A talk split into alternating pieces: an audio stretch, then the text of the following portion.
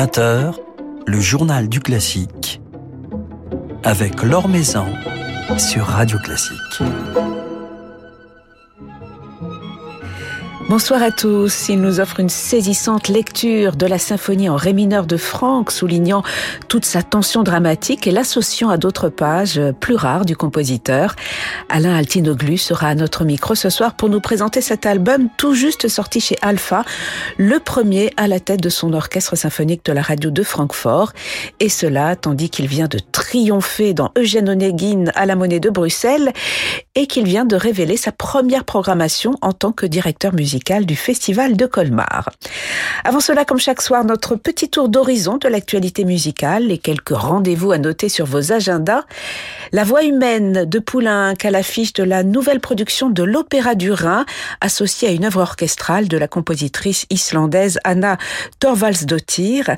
Un spectacle porté par un trio entièrement féminin, la metteuse en scène Katie Mitchell, la chef Ariane Et la soprano Patricia Petitbon, qui s'était déjà révélée bouleversante en interprète de ce poignant monodrame de Poulenc et Cocteau dans la production d'Olivier Pi. Alors c'est à découvrir dès demain et jusqu'au 14 mars à la filature de Mulhouse et à l'Opéra de Strasbourg. Ils avaient déjà sublimé le Parsifal de Wagner il y a trois ans au théâtre du Capitole. Sophie Koch, Nikolai Choukov et Mathias Goerne se retrouveront ce mois-ci sur la scène toulousaine pour un autre Wagner, Tristan et Isolde, dans la mise en scène de Nicolas Joël et sous la direction de Frank Berman. L'une des productions les plus attendues de la saison du Capitole à découvrir du 26 février au 7 mars. Et elle sera précédée d'un récital de Mathias Goerne deux jours avant la première de Tristan, le grand baryton allemand, avec euh, son complice, le pianiste Alexander Schwartz, donnera donc un récital qui nous plongera dans l'univers crépusculaire de Wagner et de ses héritiers, avec notamment les fascinants Wesendonck-Lieder, véritable étude pour Tristan.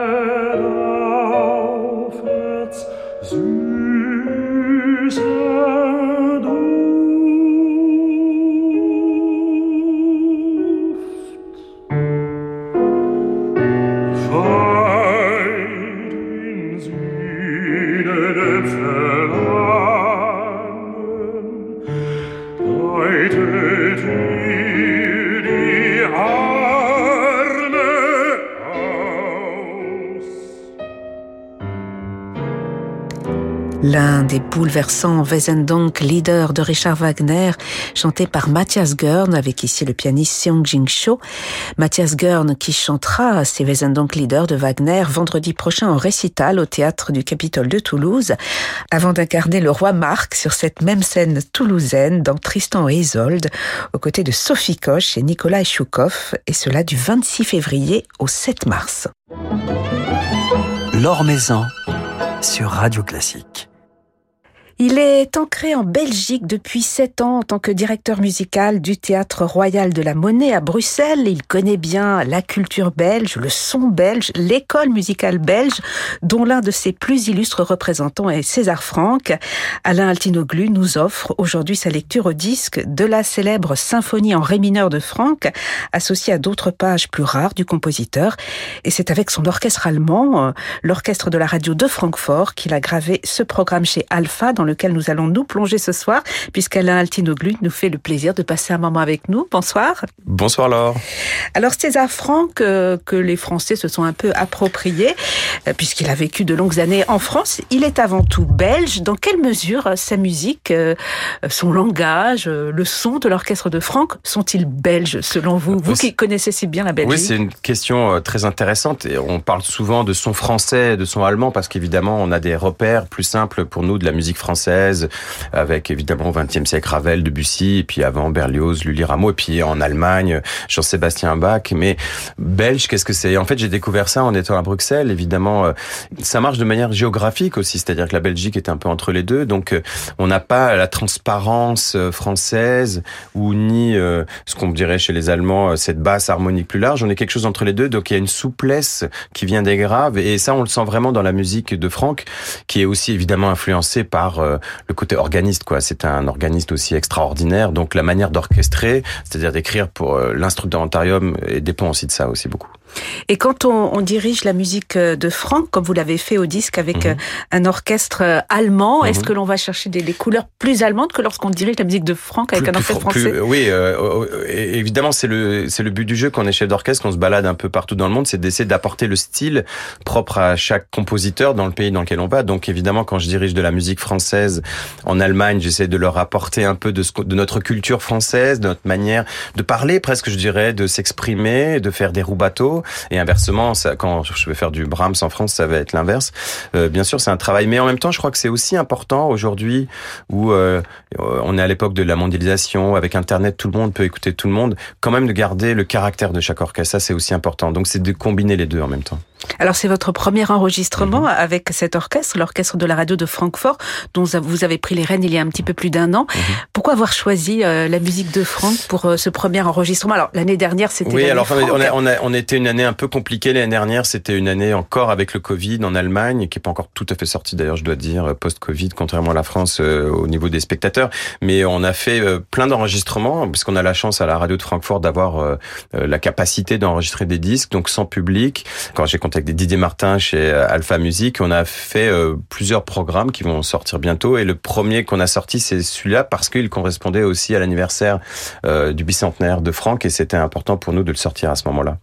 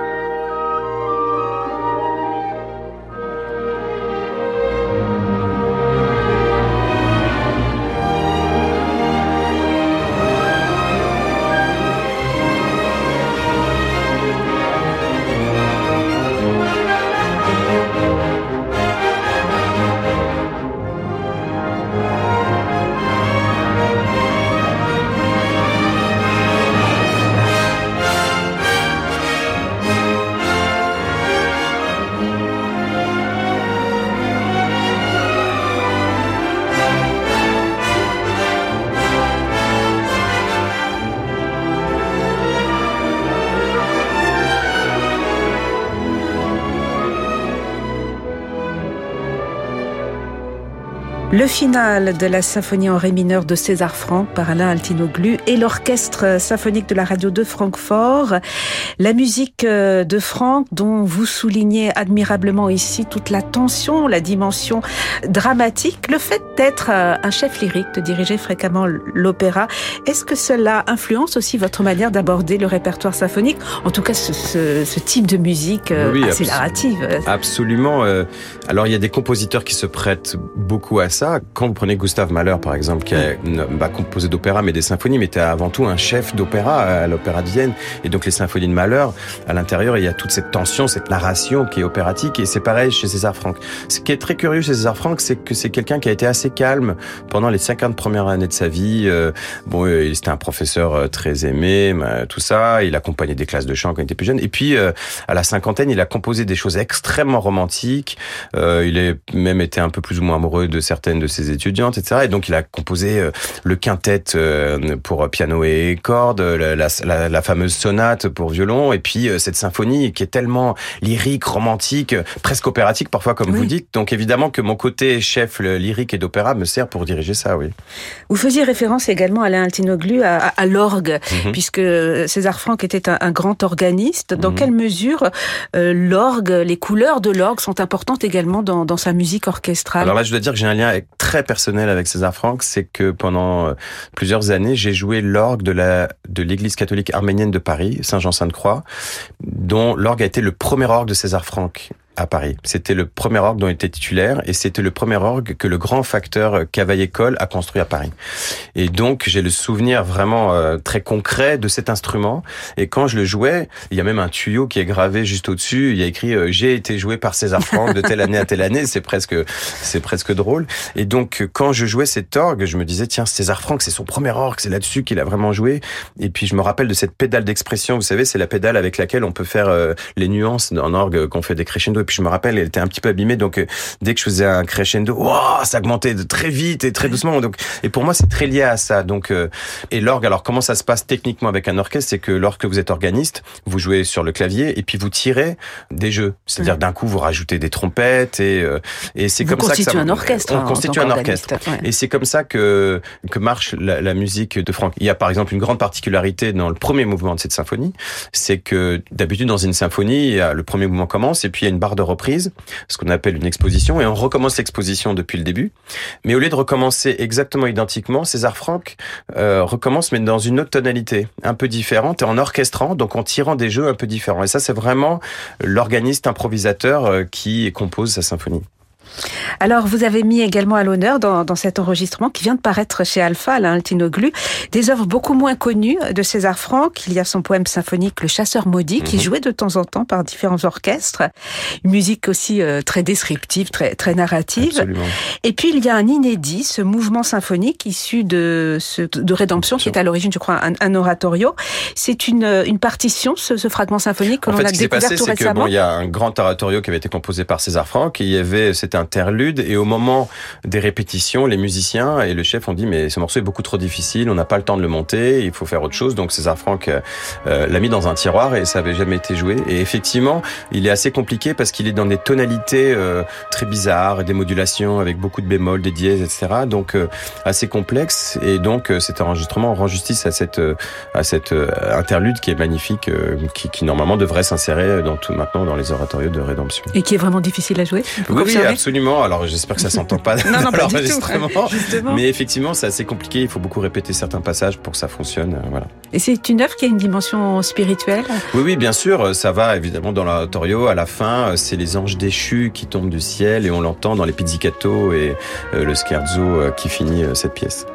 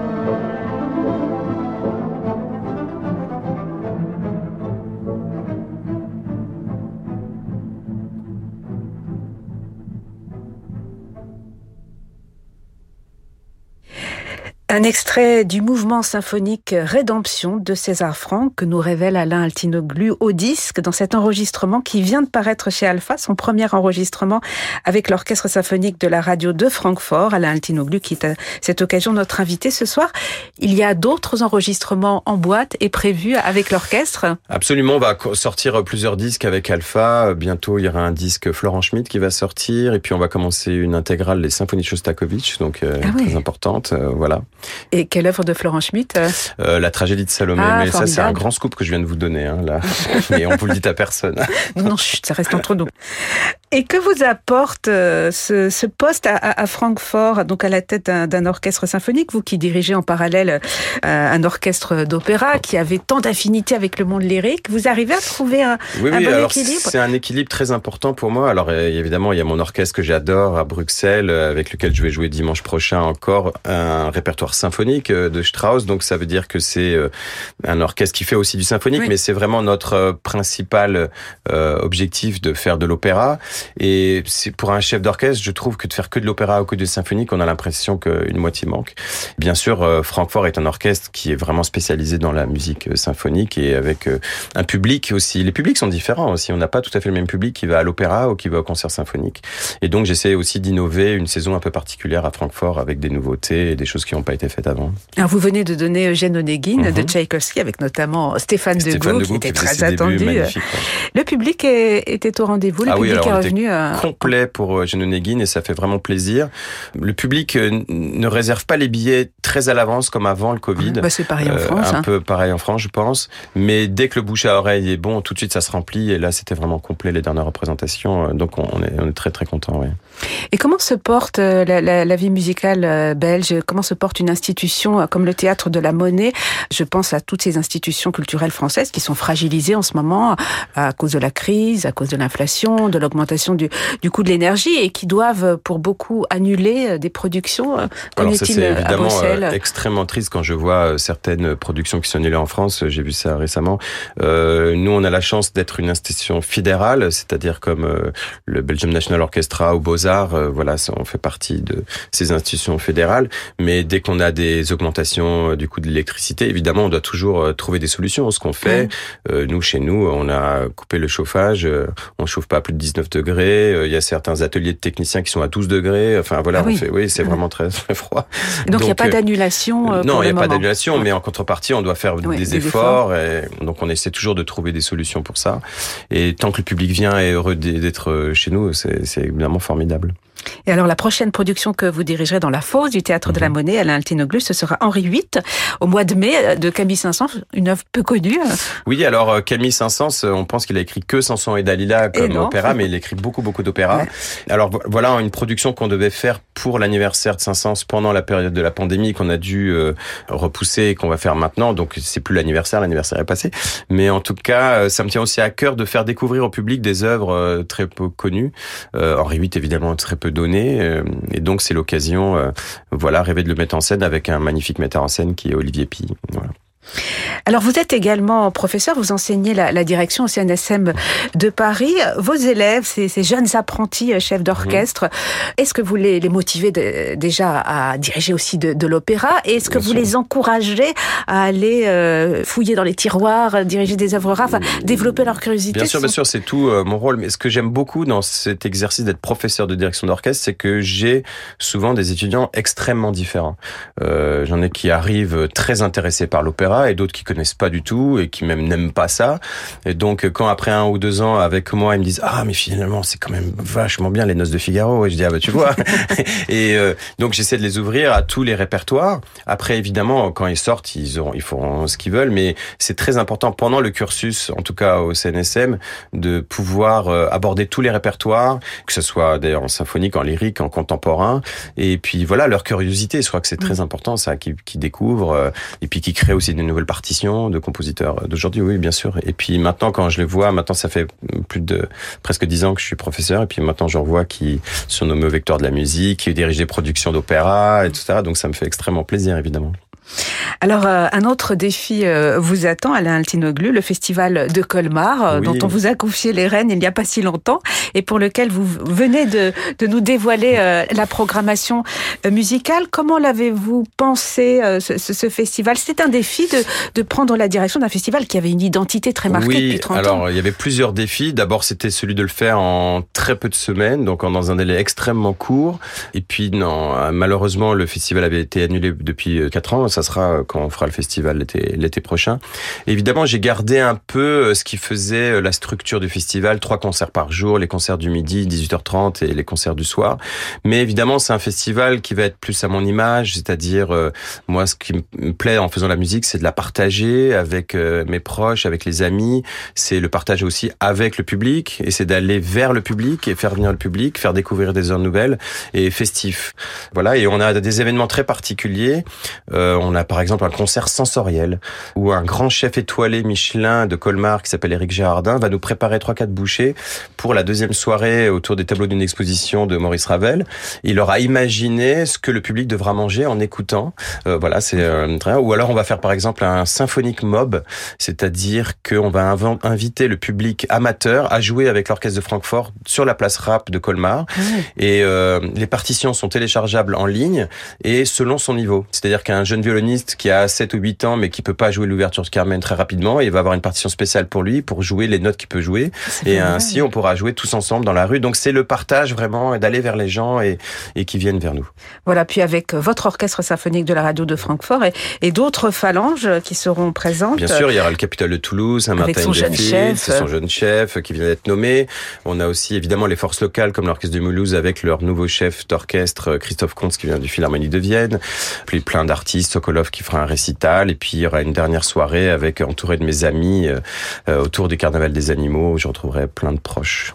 Voilà. Et le piano, vous continuez Et le piano, je continue. Et d'ailleurs, je joue encore souvent, évidemment, avec Nora Goubiche, ma compagne, avec qui on fait des récitals, qui sera évidemment là aussi au festival avec moi. Et puis, euh, je jouerai lors du dernier concert. Et puis, euh, je vais donner aussi euh, des masterclass parce que ça me paraissait aussi important la pédagogie. Tous les concerts de midi 30 seront consacrés à, aux grands artistes qui sortent du CNSM de Paris, qui donneront des concerts tous les midis. Et les grands solistes du soir, comme, comme Nora, mais François Leleu, tout ça donneront des masterclass le lendemain matin à des jeunes euh, qui sont avides d'apprendre. Ben, on va se quitter avec Nora Goubi, qui ah, bah, vous accompagnez dans, une mélodie. Le Festival international de Colmar, euh, ce sera donc du 5 au 14 juillet et on peut découvrir sur Internet désormais la programmation musicale et puis cet enregistrement de César Franck qui tourne régulièrement déjà sur notre antenne est paru tout récemment chez Alpha. Merci beaucoup Alain Merci Laure Maison.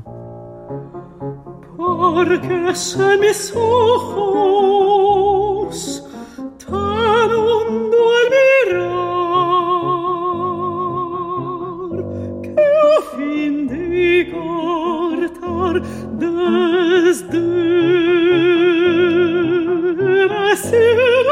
ojos los oílo entornar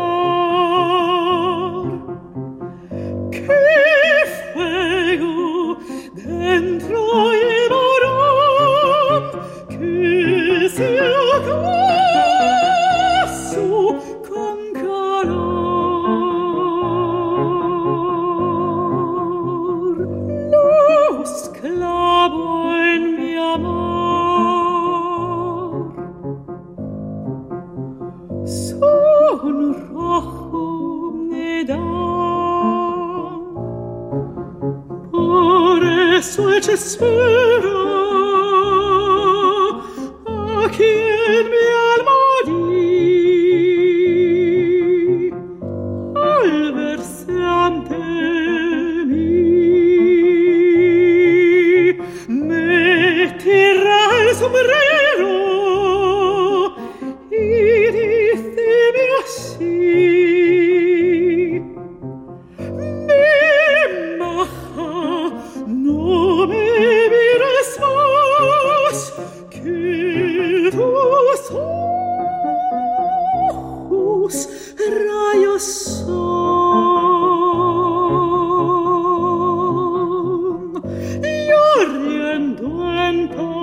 merci.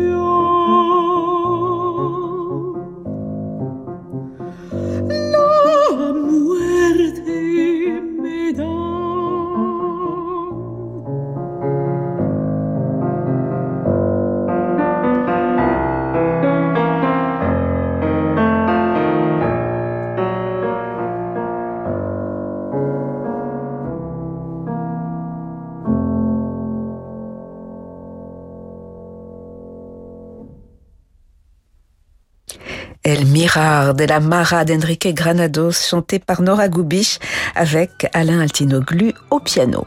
Voilà, c'est la fin de ce journal du classique. Merci à Charlotte Torelassalle pour sa réalisation. Lundi, c'est Jean-Michel Duez qui sera aux commandes du journal du classique euh, pendant une petite semaine. Très belle soirée à tous, soirée qui se prolonge en musique avec Francis Drezel.